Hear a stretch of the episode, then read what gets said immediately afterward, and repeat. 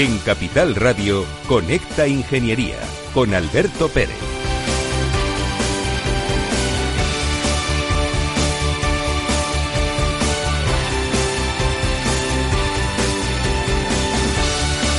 Buenos días España, buenos días ciudadanos. Ahí que se nos acaba la temporada de Conecta Ingeniería y tenemos que volver en septiembre. Estamos preparando la próxima temporada que vendrá con cosas novedosas y sobre todo con mucha información relacionada con la transformación digital, relacionada con el mundo de la ingeniería y con un proyecto que esperemos pues eh, contribuya a, a solucionar o a mitigar los efectos de esta crisis económica que todos los medios de comunicación están poniendo encima de la mesa. Eso me preocupa, me preocupa muchísimo porque España es bonita, España es maravillosa, tiene unos grandes profesionales, tiene unos grandes ingenieros a los cuales les mando un fuerte saludo desde aquí y debemos de seguir trabajando, trabajando. Decano, José Antonio Galdón, es así, ¿no? Bueno, por supuesto, Alberto, no podemos descansar ni un minuto. Yo creo que entre todos somos capaces de, salir de esta difícil situación, pero hace falta muchísima ilusión, que es lo que queremos trasladar también desde, desde estos micrófonos. Desde este programa nos comprometemos, desde este programa nos mojamos y desde este programa lanzamos ideas a la ciudadanía, a la sociedad, a nuestros dirigentes políticos porque somos la voz de la ingeniería. Estamos aquí en Conecta Ingeniería. Juan Caro, ¿cómo estás? Muy bien, buenos días Alberto, buenos días a todos los conectados y conectadas y nada, atendiendo a este programa que seguro que va a ser muy interesante. Pues en la primera parte del programa vamos a hablar de una cosa que se llama ITV, Inspección Técnica de Vehículos. Y para ello hemos traído nuestro programa aquí en directo a Jorge Iniesta Burgos, que es subdirector general de Industria e Inspección en la Dirección General de Industria, Energía y Minas de la Comunidad de Madrid. Jorge, muchísimas gracias por estar en nuestro programa. Ah, buenos días, Alberto, y buenos días a todos los oyentes. Y nada, muchas gracias a ti por invitarme, a ver si os puedo ayudar y aclarar cosas. Pues, como tiene que continuar el programa, vamos con ello.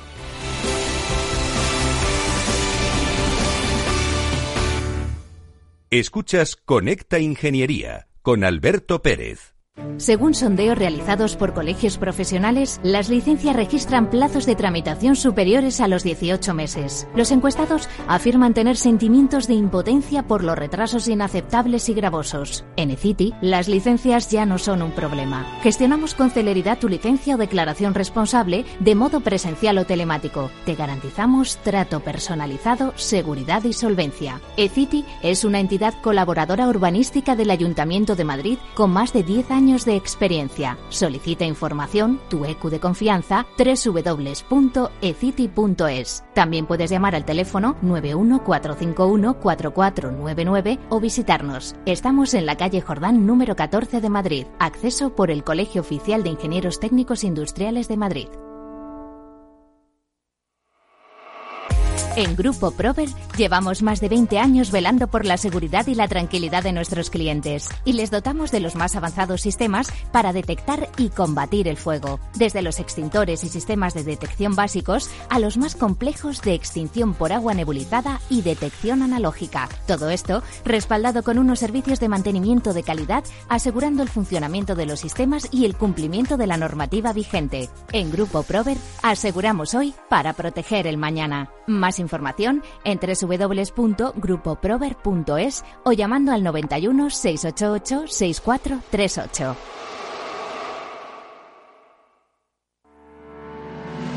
¿Quieres ser empresa colaboradora del Cogitim? Gracias al convenio gratuito tendrás multitud de ventajas para tus empleados aunque no estén colegiados, tales como descuentos en formación presencial y online, acceso a proempleo para que puedas encontrar el perfil que más se adecue a tus necesidades y aparición en nuestras publicaciones y web, entre otras. Hoy más que nunca, colaboremos juntos. Puedes llamarnos al 91 448 2400.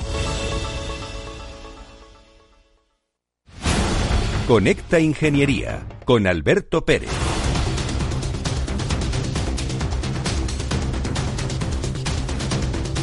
Noticia de la semana. España es el cuarto país que más fondos obtiene del programa de I más D más I de la Unión Europea, el conocido como Horizonte 2020. Es un programa marco de investigación e innovación de la Unión Europea para el periodo 2014-2020. Con lo cual en este año ya se acaba. Han salido las últimas uh, adjudicaciones, por decirlo de alguna manera. ha contado con un presupuesto de 75.000 millones de euros para la financiación de actividades de investigación, desarrollo tecnológico e innovación. Pero lo más importante, Horizon Europe para el periodo 2021-2027 contará con un presupuesto de 100.000 millones de euros.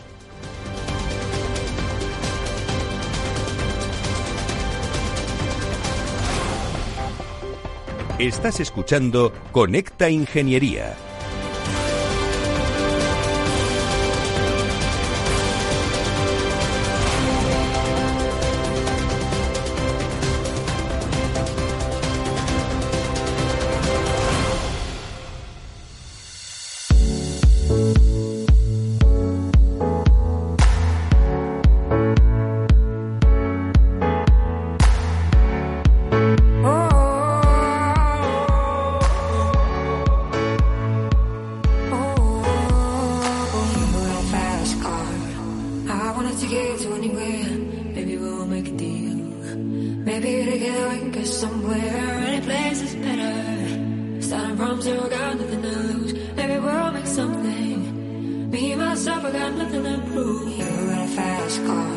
Bueno, Jorge, ¿qué es una inspección técnica de vehículos?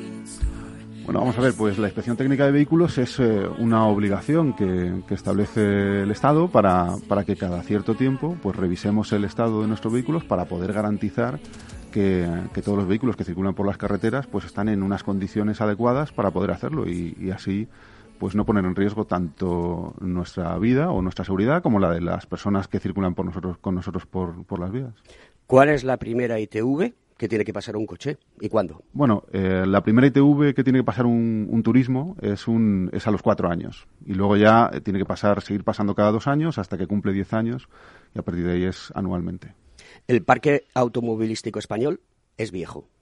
El parque automovilístico español ha envejecido mucho a raíz de, la época de crisis. Ah, eh, mira, por darte un dato, antes de, antes de que empezase la crisis, el parque en el año 2007 se estimaba que tenía una edad de 8 años aproximadamente.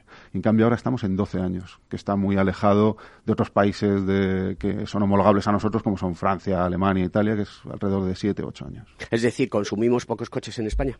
Bueno, no, tenemos muchísimos coches. El parque de vehículos es bestial. Lo que pasa es que los coches que tenemos son muy antiguos, porque la consecuencia de la crisis, pues no hemos podido, la gente no ha podido renovarlos. Claro, estamos, estamos hablando de la crisis del 2008. Eso es, sí. Que todavía tenemos. Eh, claro, ahora habrá que ver la crisis. Ahora tenemos que añadirle la crisis de esta pandemia, de esta maldita pandemia, que recuerdo desde aquí a todo el mundo que por favor cumplan las medidas de seguridad, porque esto es importante, y que pues sean capaces de entender que de esta salimos todos, pero cumpliendo las medidas de seguridad. Bien, la industria automovilística en España es muy importante. Tiene una participación en el, proyecto, en el Producto Interior Bruto muy grande. Que la gente compre vehículos dinamiza el mercado si la gente compra vehículos, eh, seguimos generando una rueda de inspecciones, de, seguridad, etcétera, etcétera, etcétera. ¿Tú crees que hay gente todavía que no pasa la ITV? hay mucha más gente de lo que tú puedas pensar que no pasa la ITV. Se estima que alrededor de un 20% de los vehículos no pasan la ITV. ¿Esa cifra es una cifra eh, de la Comunidad de Madrid o a nivel nacional? A nivel nacional. Eso es una barbaridad. Es una barbaridad, eso es, sí. ¿Y por qué? Pues eh, vamos a ver, hay mucha gente que no está concienciada con, con, este tema. Sobre todo es gente que piensa que si va a la, a la ITV no la va a pasar y por tanto, pues como no quiere arriesgarse a que le dejen inutilizado el vehículo, pues sencillamente no la pasa. O sea, no va a las estaciones ITV. ¿En qué se está pensando para poder detectar estas situaciones? Por hacer un símil hmm. de asintomáticos, que, del 20% que, que, que no pasan la ITV. Bueno, desde hace muchos años venimos trabajando en colaboración con la DGT para mejorar los sistemas de control que tenemos para todos los vehículos que circulan. Entonces, por ejemplo, ahora todas las, todas las ITVs eh, comunican eh, en tiempo real las inspecciones que se hacen a la Dirección General de Tráfico, con lo cual ellos tienen una gran base de datos que, pueden contrastar con, por ejemplo, todos los radares que tienen, que tienen ubicados en, nuestras carreteras. Y entonces pueden eh, localizar automáticamente si un vehículo que está circulando ha pasado la ITV o no y pueden multarle. Eh, o sea, que si no circula el coche no pasa nada. Si no circula el coche, si lo tienes metido en un garaje y no circula, pues entonces no es un peligro, claro, entonces no pasa absolutamente nada. Ya, pero eh, por mi desconocimiento te hago estas preguntas. Si tienes controlado el parque de vehículos, mm. aunque tú no lo utilices, tienes una obligación. Eso es. Porque si tú tienes una caldera y no la utilizas, mm. la seguridad industrial dice que tienes que pasar la revisión. ¿Hay que cambiar cierto tipo de cosas y procesos dentro de nuestro conjunto administrativo para que todas estas situaciones se puedan mejorar? Sí, eso desde luego. Lo que pasa es que los vehículos de los que estamos hablando normalmente son vehículos muy antiguos y muy viejos. Entonces, eh, la DGT se dirige normalmente de forma periódica a los usuarios que tienen registrados como que tienen un vehículo activo para recordarle las obligaciones de, pasar la ITV. Pero como no pueden demostrar que el vehículo está circulando, pues no pueden ir mucho más allá, salvo que, claro, le paren en la carretera o, le localicen a través de... O sea, que sería una cuestión de cambiar la ley. Bueno, es un poquito más complicado que eso, porque si ya, digo que si tú tienes un vehículo paralizado completamente en tu, en tu casa y, nadie te no, no, pagas ni el impuesto de circulación ni, ni teóricamente lo tienes parado ahí como si fuera un sofá, pues tampoco tendrías por qué pasar la ITV. ¿Cómo han ido los, los ratios estadísticos en relación a la presencia de las personas tras la pandemia? Porque claro, cuando vino todo el golpe de la pandemia, eh, en todos los medios de comunicación salió que se había parado y frenado eh, pues el poder ir a hacer la ITV. Entiendo que habrá una serie de prórrogas, entiendo que estaréis recuperando esa actividad eh, tan interesante para seguir generando eh, seguridad en la carretera. O sea, yo, por, por darte un dato que es importante, yo creo, para que la gente entienda cómo afecta la seguridad, en un estudio que se presentó el año pasado de la Universidad Carlos III, se decía que con las ITVs que se hacían anualmente, se, se había impedido que, que, hubiese 133 muertes en la carretera, más de 17.000 accidentes y cerca de 12.000 heridos de distinta consideración. O sea, que la gente entienda que pasar la ITV es, muy importante y, y, afecta a la seguridad. Con respecto a lo que dices, efectivamente es así. O sea, se estima que alrededor de 5 millones de vehículos no han pasado la ITV durante la duración del estado de alarma, me refiero a, en toda España. Efectivamente. Porque en la Comunidad de Madrid, por ejemplo, pasamos anualmente pues 2,2 millones de, inspecciones de, de vehículos en nuestras estaciones de la, de la, de la región, ¿vale? Entonces, ¿qué es lo que, es lo que se ha establecido? Pues ha establecido el, gobierno, el, Estado, ha establecido un sistema de prórrogas para permitir que toda esa gente que, lógicamente, durante el estado de alarma no ha podido ir a la ITV, porque entre otras cosas, eh, hasta el 18 de mayo aproximadamente han estado cerradas las ITVs, pues ha establecido unas prórrogas que permiten que, la gente que no ha podido ir pues mm, pueda ir durante, durante un plazo que va en función de cuándo le tocaba hacer la inspección durante el estado de alarma. Es muy importante que la gente vaya a hacer la ITV por una de las cosas que has dicho y creo que debemos de remarcarlas aquí en Conecta Ingeniería, en Capital Radio. Este magnífico programa, por qué no decirlo, patrocinado por el Cogitim, nuestro colegio profesional, y es Mire, si usted pasa la ITV, su coche es más seguro. Si su coche, es más seguro en la carretera, se generan menos accidentes. Si se generan menos accidentes, estamos contribuyendo a que la sociedad prospere y mejore, sea un bienestar para ella. Pero es que además de todo, evitamos gastos sanitarios, evitamos gastos en los seguros, evitamos eh, un montón de problemas burocráticos y contribuimos a que nuestro país sea mejor y que ahorre dinero. Eso es, y además evitamos lo más importante que son muertes en la carretera, que eso es fundamental. Yo creo que es el objetivo principal que, busca la ITV, que al final, eh, no solamente en España, sino en toda la Unión Europea, se ha llegado a la conclusión de que una de las formas fundamentales para atacar la siniestralidad en las carreteras es garantizar, como es lógico, que los vehículos que circulen por ellas pues estén en buenas condiciones, que puedan frenar adecuadamente, que puedan ver al que tienen delante y puedan ser vistos por, por, por no sé, por el viandante o por alguien que venga en sentido contrario, cosas de esas. Entonces es fundamental eh, pasar la ITV por nuestra propia seguridad. Y ahora te voy a hacer una pregunta disruptiva, porque este programa, como bien saben nuestros oyentes, es de ingeniería y es de tecnología y es de, seguridad y de un montón de cosas relacionadas con todo ello. ¿Qué visión tenéis desde, desde la Comunidad de Madrid, desde vuestro área, en relación al coche conectado? ¿Qué va a pasar cuando los coches circulen sin, sin conductor?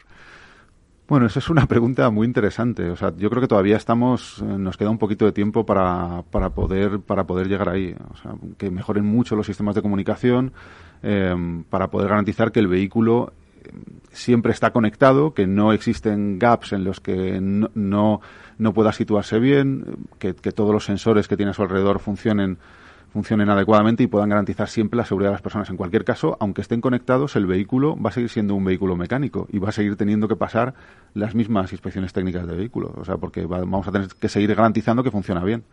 Ahora te voy a hacer otra pregunta, también relacionado con ello.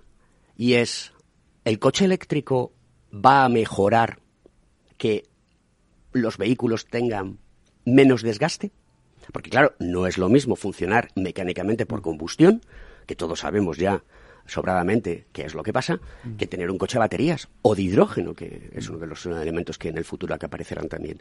Eso va a suponer que el parque de vehículos eh, pues sea más, más seguro desde su génesis.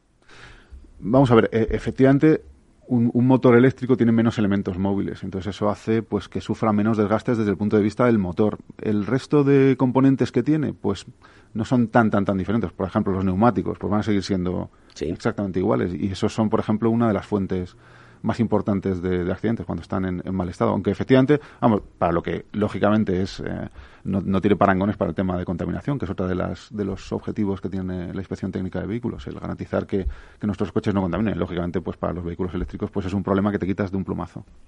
¿Cuántos ingenieros hay trabajando en la Comunidad de Madrid en las ITVs? ¿Tienes algún ratio? En las ITVs, pues mira, ahora mismo tenemos 72 ITVs en la Comunidad de Madrid, ¿vale? Podemos estimar que, pueden trabajar pues alrededor de, de, tres ingenieros de media, más o menos. Pues, pues calcula, pues eso, unos 215, 220 ingenieros de ese orden. ¿Qué tiene que saber un ingeniero para trabajar en una ITV? Me había dicho que eran 172. No, no, 72, 72 ITVs. 72. Oye, se me decía poco. Sí pocas, no, no, uy, que va. Al revés, fíjate, nosotros empezamos antes del año 2011. Eh, en la Comunidad de Madrid teníamos un régimen que era que se llamaba un régimen concesional, o sea, eran, se dividía el territorio en, regiones, por decirlo de alguna forma, y, entonces se, se, concedía a una, a una empresa eh, la concesión para operar todas las ITVs de esas zonas. Entonces solamente teníamos 17 ITVs. 17. Y, eh, y desde entonces abrimos el, eh, liberalizamos todo el mercado. Ahora mismo cualquiera puede poner una ITV siempre y cuando cumpla unas condiciones. No, no están limitados el número de ITVs que puede haber en la Comunidad de Madrid y lo que hemos conseguido son 72 ITVs que nos ha permitido, por ejemplo, pues poder absorber muy fácilmente este pico de trabajo que se ha producido a raíz de, de la paralización que ha habido en el estado de alarma. Porque si comparamos, por ejemplo, las cifras del año pasado a este, eh, hemos hecho eh, en los, vamos a calcular más o menos dos meses que han estado las ITVs paradas, se habían hecho 380.000 inspecciones más. Y ahora mismo, los datos, últimos datos que tengo, que son de finales de junio, ya habíamos absorbido la mitad de ese trabajo. O sea que, fíjate, hay otras estaciones, hay otras comunidades autónomas donde no funciona, no funciona así y que tienen esperas de cinco meses para pasar de ITV. En la Comunidad de Madrid ahora mismo, pues estamos aproximadamente en dos, tres días de... Pero claro, tú puedes pasar la ITV en cualquier ITV de cualquier lugar de España. Efectivamente. Por lo cual, hay una capacidad de llamamiento a otras comunidades cercanas. Digo Guadalajara, digo mm, Segovia. Mm, sí, sí, claro. Digo Cuenca. Vamos, seguro que las ITVs de la Comunidad de Madrid estarán encantadas de recibir gente de, toda España. Lo que pasa es que, hombre, alguien que vive en Asturias o en Galicia... Ah, no, no, está claro, ¿no? Pero bueno, la gente pasa por Madrid a turismo en un momento dado. Vamos, no, no. Si eres rápido, certero, cortita y al pie, como yo suelo decir, pues indudablemente es una fuente de, ingresos y de financiación. Ayer, ayer estaba hablando yo con, con una operadora y, me decían que, estaban atendiendo a la gente según llegaba, o sea que no tenían, no tenían problema. ¿eh? O sea que, en la Comunidad de Madrid ahora mismo no hay un problema de, colas ni atascos para pasar la ITV. Y eso es gracias a que tenemos un número muy alto de ITV. ¿Qué hace falta para ser ingeniero en una ITV? Ah, bueno, pues para ser ingeniero en una ITV, lo habitual, lo más habitual es, bueno, eh, ser ingeniero industrial. Eso es lo más habitual, porque es la carrera que más, eh, más más eh, relación puede tener o se puede porque estudias mecánica, electricidad, electricidad, ese tipo de cosas. Legislación, pero es verdad que no que no son el único tipo de ingenieros que hay. Eh, lo que hace falta es tener formación, eh, haber recibido una formación específica sobre materia de vehículos y, estar dispuesto a asumir una responsabilidad y tener conocimientos sobre, sobre todo el tema de, vehículos. Pero bueno, en, en las ITVs en, en España hay que tener en cuenta que que es imprescindible ser ingeniero para poder ser director de la estación ITV, que es un puesto clave para todo el funcionamiento de la estación porque sin él no funciona el resto de la estación. O sea, el, el, director técnico de la ITV es quien capacita a los inspectores que tiene por debajo para, para poder hacer todo tipo de inspecciones, quien tiene la capacidad de firma de todas las fichas, quien revisa todas las inspecciones que son un poco particulares, porque nosotros siempre pensamos en las periódicas, pero hay inspecciones que se tienen que hacer, por ejemplo, cuando hay una reforma del vehículo, cuando le colocamos la típica bola, por ejemplo, para, para llevar un remolque, o, los, o los autobuses que sufren reformas, o los camiones para colocar grúas encima, cosas de esas. O la motocicleta como la mía, que tengo que deslimitarla y tengo que ir a la ITV para que se pueda hacer. Por ejemplo, por ejemplo. O, o por ejemplo cuando queremos matricular vehículos que vienen de, de otros estados, ¿eh? que no que no son de eh, que no son españoles o cuando hemos tenido un accidente grave, pues hay que pasar por la ITV y todas ese, esas inspecciones un poquito más particulares, pues esas las tiene que supervisar siempre un, el, el director técnico, un ingeniero. Y os han llamado en algunas ocasiones cuando ha habido accidentes para hacer vuestra parte de peritaje en relación al accidente. Es decir, este vehículo pasó la ITV, esto es lo que se hizo, etcétera, etcétera. ¿Participáis en ese tipo de procesos? Bueno, el peritaje cuando hay accidentes lo hace, lo hace la Guardia Civil de Tráfico. ¿eh? Eh, nosotros en alguna ocasión sí que nos ha llamado, o nos, más, más que llamar, nos ha pedido un juez que atestiguemos pues si tal vehículo había pasado las inspecciones técnicas o qué reformas había legalizado o había dejado de legalizar, si es que cuando ha, ha habido el accidente se ha detectado que el, que el vehículo tenía una reforma que en principio no aparece anotada en ningún sitio, porque todas las reformas se anotan en la inspección técnica de ITV, ese tipo de cosas, pero la verdad es que no es tampoco habitual. Pues nada, querido Jorge, oye, mm, a mí me has aclarado un montón de dudas que tenía y, ha sido un placer tenerte aquí. Jorge Iniesta Burgos, subdirector general de Industria e Inspección en la Dirección General de Industria, Energías y Minas de la Comunidad de Madrid. Hay que seguir con esta labor, hay que seguir presionando para que la gente tenga conciencia de lo importante que es eh, que tus vehículos estén seguros y para eso hay que pasar la ITV. Así que animamos este programa a que todo el mundo participe perfectamente y adecuadamente en lo que es eh, conformar una sociedad en la que debe de seguir una serie de pasos para estar seguros, porque eso beneficia a todos. Es el carácter social que tiene la ingeniería que desde este programa pues eh, eh, apostamos por ello. Jorge, pues espero que te hayas sentido cómodo, ha sido un placer, nos has contado un montón de cosas, ha sido muy interesante y perdona el atropello de la velocidad de las preguntas, pero teníamos No que contar en muy poco tiempo muchísimas cosas al respecto. Ah. Pues nada, queridos oyentes, eh, despedimos a Jorge y pasamos a la segunda parte del programa. Estás escuchando Conecta Ingeniería.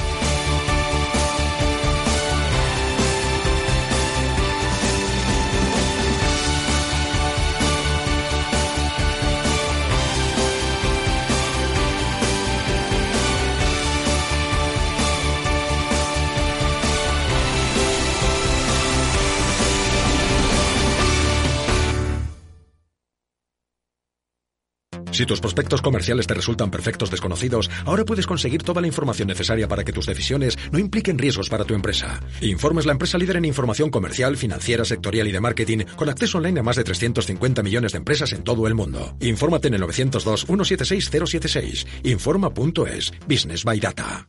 En Renta 4 Banco lo tenemos claro. Este verano nos quedamos en España. Quédate con nosotros y consigue un 20% de ahorro en comisiones sobre las aportaciones que realices a nuestros fondos de inversión. Accede a los mayores mercados del mundo siempre desde España. Este año más que nunca. Gracias por invertir en lo nuestro. Consulta las bases en r4.com o infórmate en cualquiera de nuestras oficinas. Renta 4 Banco, tu banco especialista en inversión.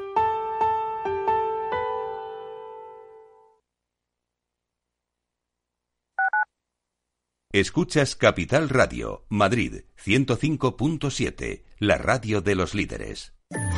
Llevan meses sin ver a sus amigos, sin compartir un chiste cara a cara, sin echar una carrera hasta el último banco libre. Evitar riesgos es evitar el botellón. No es por la multa, es por los que tienes en casa. Ayuntamiento de Madrid. ¿Está pensando en montar una empresa pero no se atreve a dar el paso en solitario? Busca una marca conocida y consolidada que le respalde.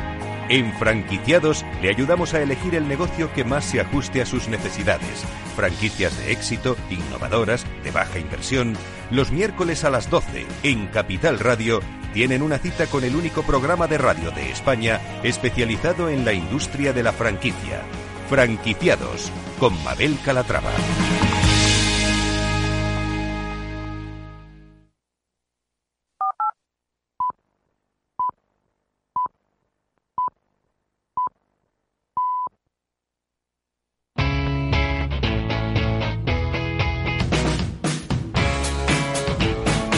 Economía despierta. Capital Radio.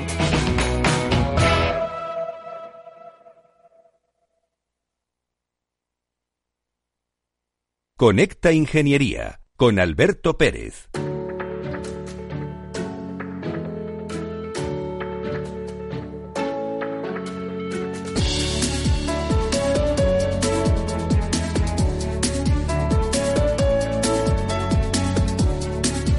Pues vamos con el consejo de seguridad de la semana, que en este caso nos lo trae Bequinor. La seguridad industrial tiene como principal objetivo minimizar los riesgos para las personas, el medio ambiente y las propias instalaciones industriales. La sociedad percibe que la seguridad en todos sus ámbitos es muy importante, por lo que sus demandas son cada vez mayores y conllevan el desarrollo de normas cada vez más exigentes. La exigencia social acompaña y empuja también a las empresas, con independencia de su tamaño, al cumplimiento legal y cada una y cada una cada vez mejor y mayor conciencia de seguridad. De hecho, esa conciencia de seguridad se ha puesto de claro manifiesto durante esta crisis sanitaria a la que hemos tenido que hacer frente. Las empresas de nuestro entorno han actuado de forma ejemplar, dando muestras no solo de la responsabilidad, sino de una altísima solidaridad.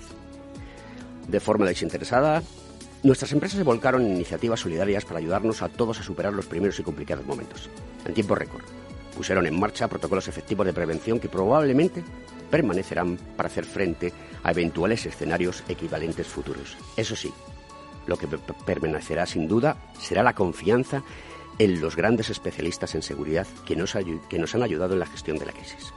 En este contexto, debe ponerse en valor el papel tan importante que han desempeñado las asociaciones relacionadas con la seguridad industrial. Ante los difíciles escenarios planteados, las asociaciones se han volcado en buscar respuestas y soluciones a las inquietudes de sus asociados, siempre dentro del alcance de su actividad y con el objetivo común de velar por la seguridad de todos. De forma general, estas asociaciones aportan un importante valor al conjunto de sus asociados y a la sociedad en su conjunto. Bequinor es la asociación de naturaleza totalmente técnica y carácter transversal, que sienta en sus mesas de trabajo a asociados de muy distintos sectores industriales y en algunos casos a técnicos y responsables de la Administración, para definir propuestas que den respuesta a las necesidades reales de la industria, ofreciendo, por lo tanto, nuestra colaboración a los órganos competentes para legislar y aplicar la reglamentación técnica de seguridad.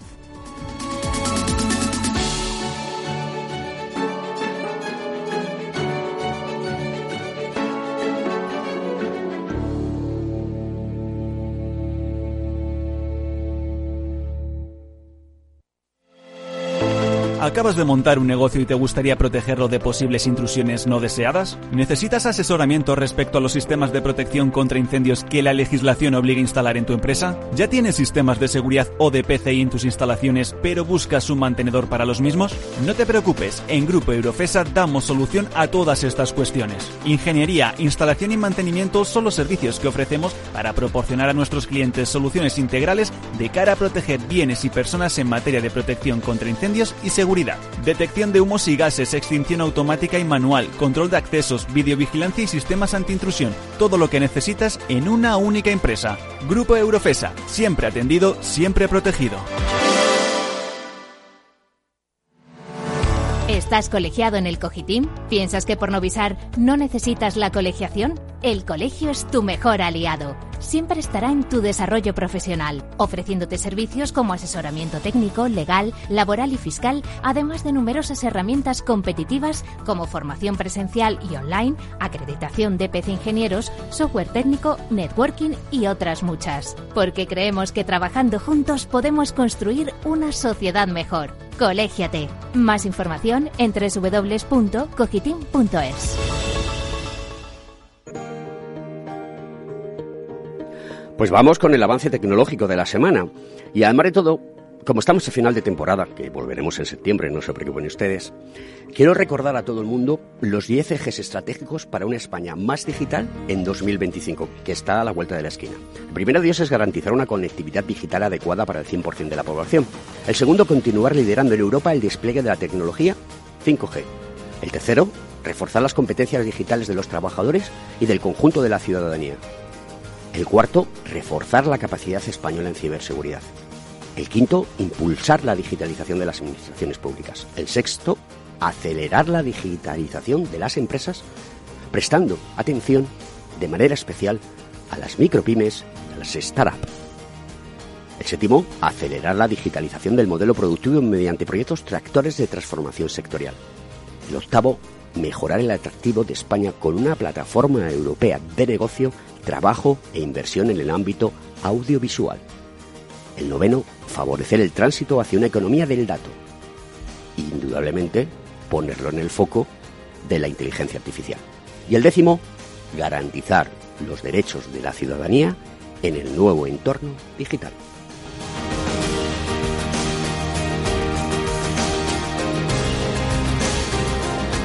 Escuchas Conecta Ingeniería con Alberto Pérez.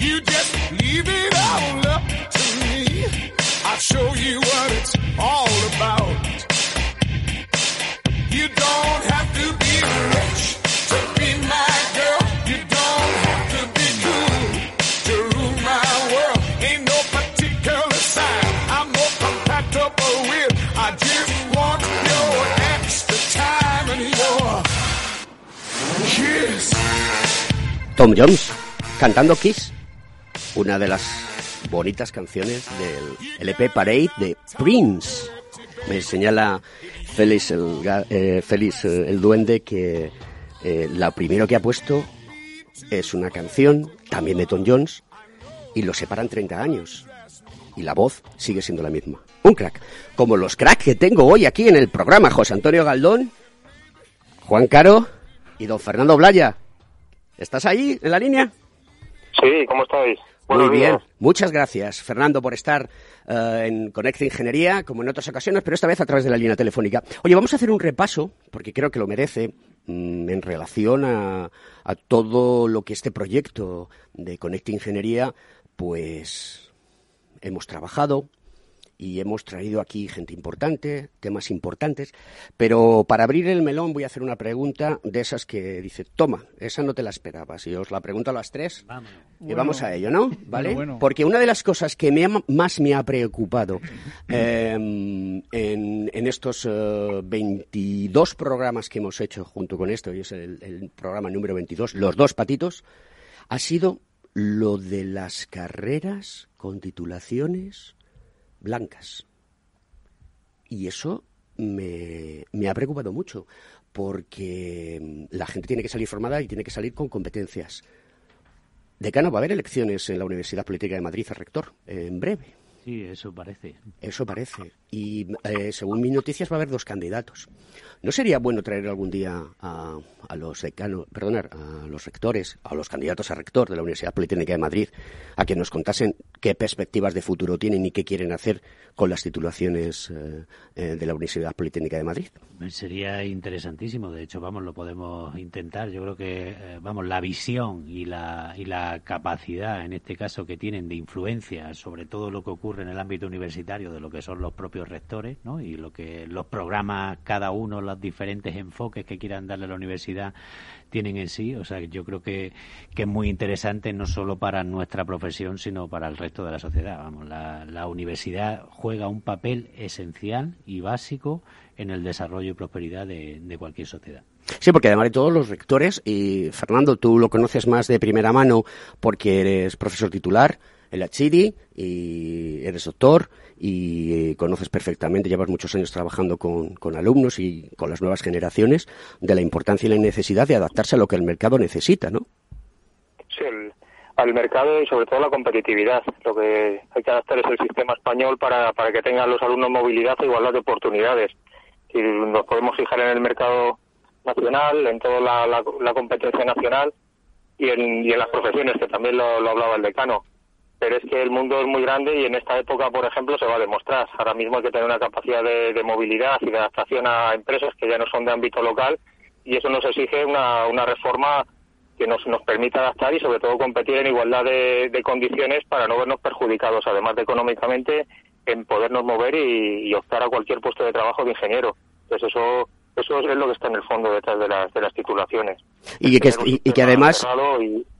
Eh, Fernando, y que además eh, la persona que estudia eh, pueda tener herramientas que le permitan poder realizar proyectos, poder estar involucrado en, un proyecto que le permita en cada momento tener las competencias, que pueda firmar y que en definitiva su trabajo y esfuerzo durante unos años de formación se vea recompensado. No que se encuentre que a lo mejor la, la, titulación que ha cursado pues no le proporciona ninguna salida profesional.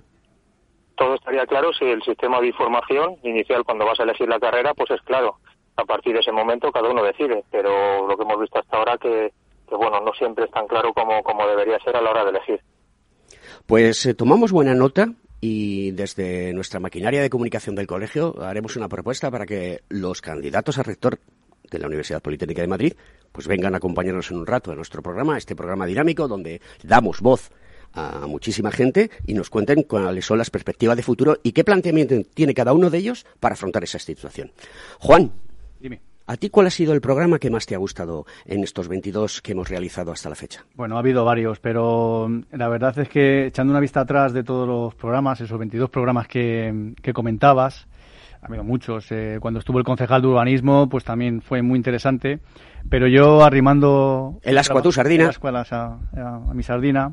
La verdad es que me, me quedo con los programas de ingenieros solidarios porque fue en plena pandemia, tú lo viviste, eh, fueron programas grabados. Fueron muy grabados, eh, me equivocaba cuando decía buenas, tardes, buenos días, eh, lo hacíamos desde casa. hacías desde casa. tuve que comprarme una plataforma para que el sonido fuese mejor, o sea que fue una situación que vivimos complicada. Pero yo me quedo, ah, evidentemente, la participación de los decanos de Valencia, Zamora, Málaga, Sevilla, me quedo con los ingenieros, con ese ingeniero, ¿no? Que, que es anónimo que de, repente no quiere estar parado, decide inventar algo o desarrollar algo, una mascarilla reutilizable, un, un, túnel de lavado, en fin, que al final lo que nos demostraron, ¿no? Que los ingenieros... Eh, Utilizamos el ingenio para el bien de la sociedad. Sí, sí, sí. No sabemos de... A lo mejor no somos especialistas en, en algo, pero somos capaces de de idear algo, de. Somos especialistas en muchas cosas. Lo que pasa es que nosotros cogemos Médicos de familia y, y, somos luego, nos especializamos, me refiero, ¿no? Pero que el ingeniero técnico cuando salimos somos, capaces de desarrollar cualquier, tema en, en, en, en, este momento ¿no? De, pandemia. Y la verdad es que me quedo con esos programas. Ha habido muchos programas muy interesantes, eh, muy interesantes. Pero desde luego me gusta la idea esa de, de, ese, de ese anónimo, de ese ingeniero anónimo que es capaz de inventar algo, de desarrollar algo para el bien de, de la sociedad, ¿no? Entonces, bueno, Además de todo, es que nos pilló con el programa recién estrenado. Sí.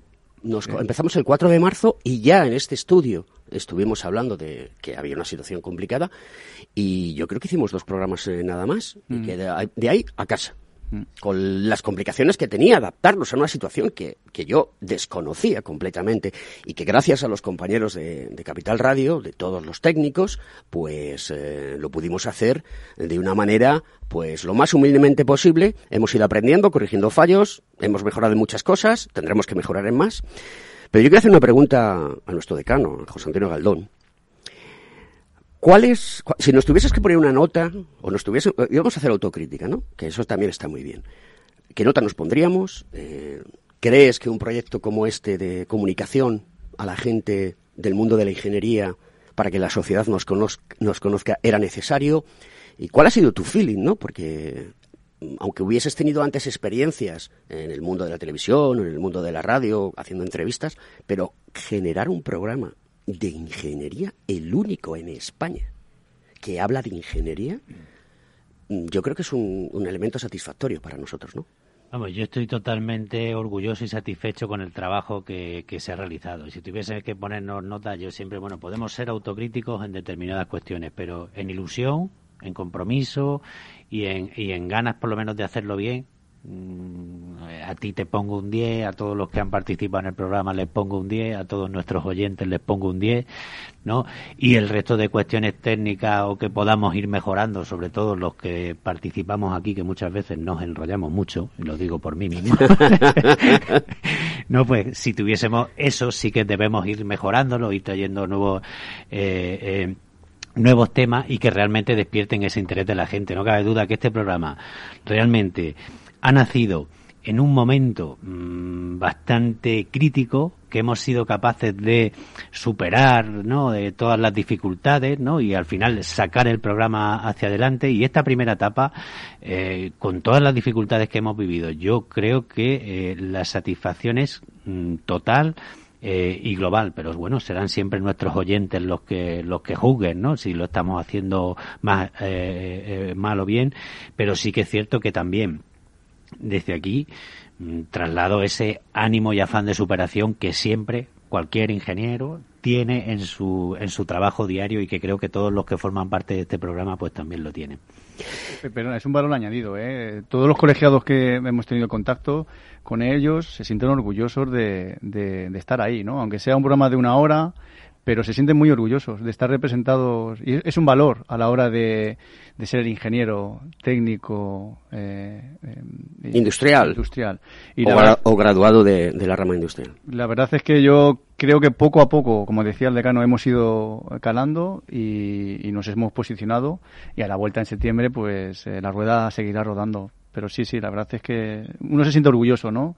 De estar representado en un programa como este de radio y, un presentador que sea encima no, no, no, no, no, no, me hagáis que me ponga colorado, que me voy a poner a llorar. Eh, Fernando, ¿tú qué opinas al respecto? ¿Cuál ha sido tu percepción, también desde el punto de vista de que tú estás involucrado en la universidad?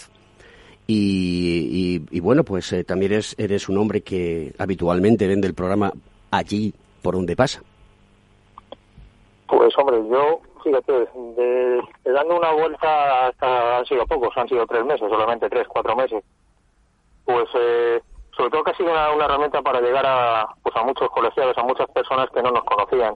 La divulgación en salud y en, vamos, en programas de medicina y de economía es muy frecuente, pero ha sido sorprendente y nos ha servido también para, para transmitir ese mensaje de de lo necesario que es para, para la sociedad el, avance y, nuestro trabajo, que muchas veces estás trabajando y no eres consciente de, la importancia que tiene.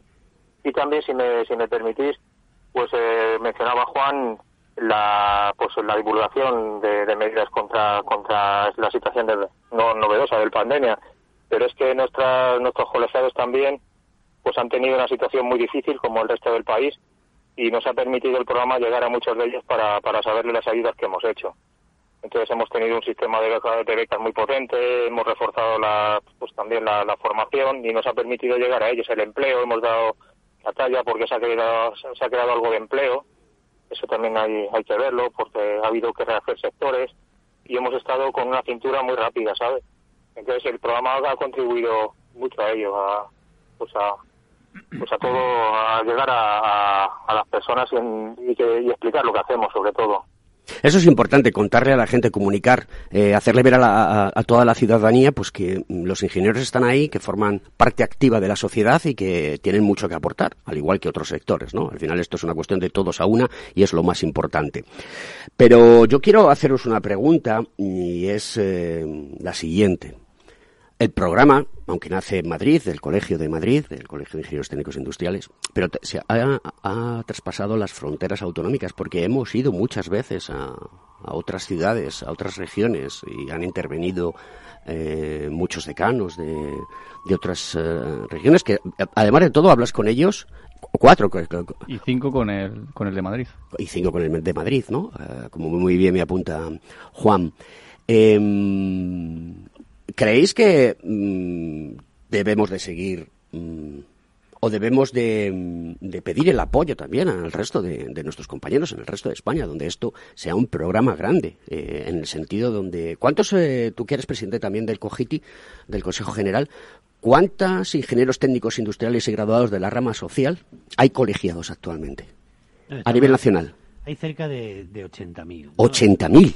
Cerca de 80.000 colegiados y eh, bien, vamos, muy bien organizados en 49 colegios. Y no cabe duda que el Colegio de Madrid pues siempre tiene que, ser eh, punta de lanza, pionero, o sea, tiene que ser de un colegio que marque ¿no? el camino al resto de colegios. Eh, yo creo que, que nuestro colegio y el estar donde estamos, ¿no? En la, en la capital de España, pues también te da cierta rigor, ¿no? Y cierta eh, solvencia pues para realmente marcar esa tendencia. Y yo sé que este programa se está escuchando no solo en todos los sitios de España sino también en muchos países del extranjero donde tenemos colegiados que están trabajando y que les interesa estar conectados seguir conectados con el ámbito de la ingeniería pues con su país con la, eh, todo lo que está ocurriendo. Y yo creo que en ese sentido el programa está consiguiendo los objetivos que, que nos marcamos desde, desde el primer momento.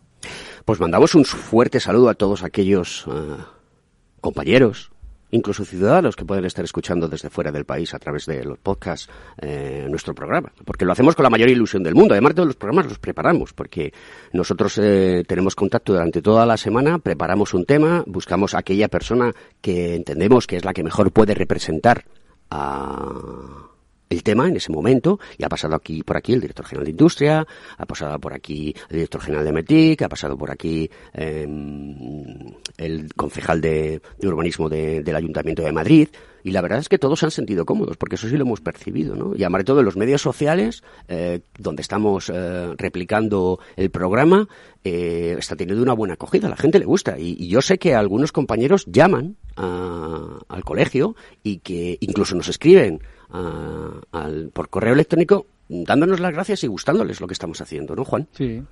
Sí, hombre, la verdad es que el, el, programa en directo hay gente que no lo puede escuchar por el tema de trabajo y tal, pero luego los podcasts es verdad que mm, están dando muy buen resultado y, sí, sí, la gente se siente, es lo que te decía, ¿no? Que se siente orgulloso de ser ingeniero técnico, ¿no? porque bueno, pues al final eh, tienes un altavoz eh, la radio y se habla de tu profesión, se habla de lo que a ti te gusta. Y bueno, al final es verdad que el trabajo te lleva a no tener mucho tiempo para escuchar la, el, programa en directo, porque pues, oye, pues, mucha gente se mueve, en el coche aprovecha. Pero luego eh, la gente en su casa, sí, sí, a mí me llega que sí, que sí, le gusta, le gustan los temas a los que tratamos. Radio es mágica. Sí, tiene algo especial, ¿no? Romanticismo que yo llamo. Eh, nos gusta a todo el mundo el síndrome de la alcachofa, a todos nos gusta estar delante de un micrófono y hablar, eh, pero hablamos de cosas interesantes. Hemos traído aquí también a los alumnos, eh, han estado aquí los representantes de los alumnos. Fernando, ¿crees que debemos de, mm, iniciar o, o, de continuar una campaña más intensiva con los alumnos que estudian ingeniería para que se enganchen también a escuchar la radio?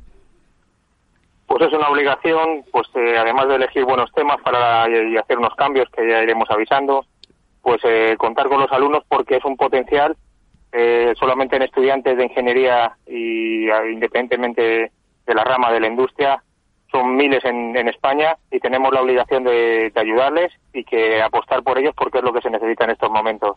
Y dentro de ello, además de esa vocación que estamos que estamos promoviendo, la igualdad si es posible y, nos debemos a ello. Por lo cual, por lo cual este programa creo que es la herramienta idónea para llegar a ellos. José Antonio. No, comentabas antes no lo de llegar al resto. Yo creo que también eh, al, resto de, colegios, ¿no? de toda España, o al resto de ciudades, o a todos los, rincones del país. Y la radio en ese sentido lo consigue porque la radio es mágica. Pero también, mm, claro, estamos en estas circunstancias, pero lo, lo ideal también hubiese sido que Mm, que con esta ingeniería fuese mm, desplazándose, moviéndose, pudiese llegar de forma física ¿no? A, todos los rincones ¿no? y que será algo pues bueno que esperemos que podamos llevarlo a efecto en la sí era una cosa que estaba prevista que lo habíamos hablado pero es que nos pilló de golpe y porrazo y plum todos para casa allí encerrados son cuestiones que tenemos que ir mejorando y también ver cómo somos capaces de que participe el público, de que puedan participar eh, con nosotros también en, en, directo, ¿no? O sea que, bueno, que tenemos en tenemos, la mente claro, muchísimas ideas nuevas que en definitiva hagan más dinámica también esta...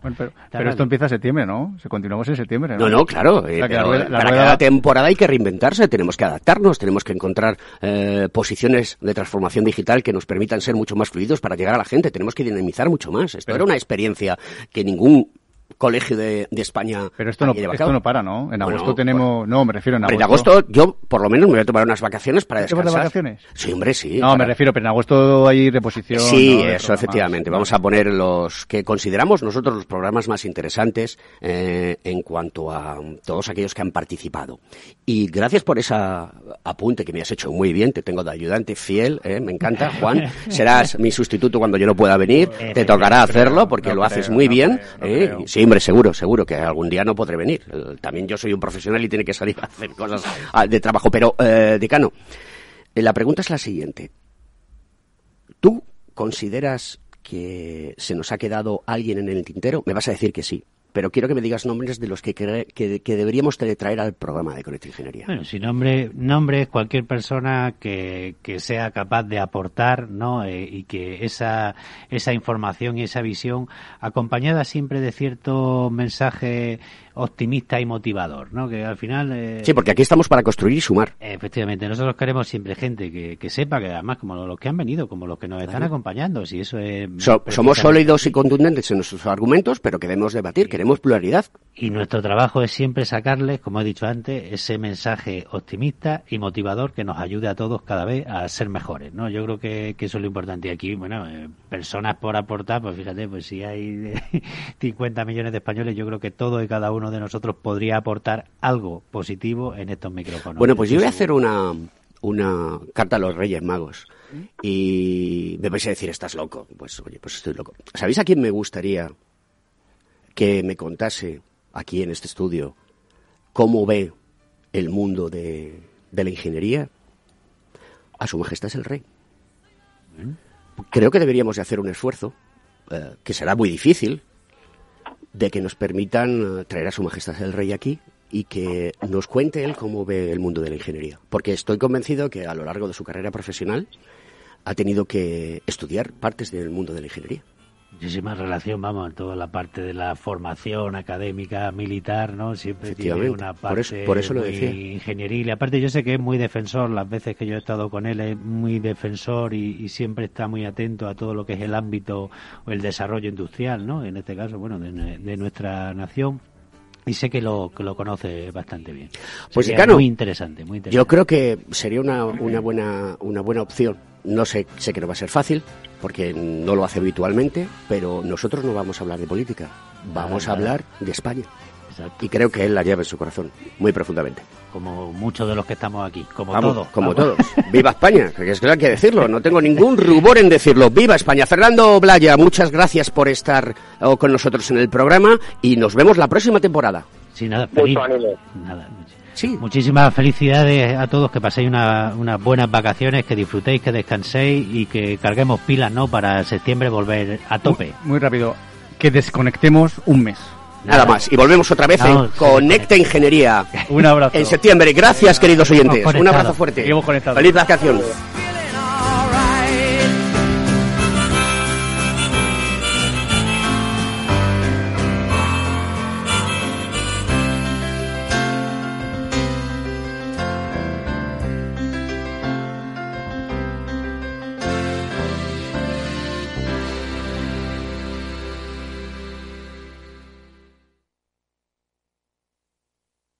Hola.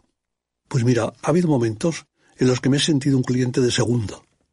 Muchas veces, las entidades de ahorro tradicionales se han guardado bajo la manga los mejores productos financieros para los grandes patrimonios. Y esto, si te digo la verdad, no me parece normal. Por eso, Finanvest es revolucionario. Los mejores fondos de inversión a mi alcance y al de todos, porque te da más rentabilidad por tus ahorros gracias a sus bajas comisiones, porque no tiene letra pequeña, porque no se guardan ases en la manga. Lo normal. Entra en finambest.com y descubre que lo normal es extraordinario. Lo normal es Finambest.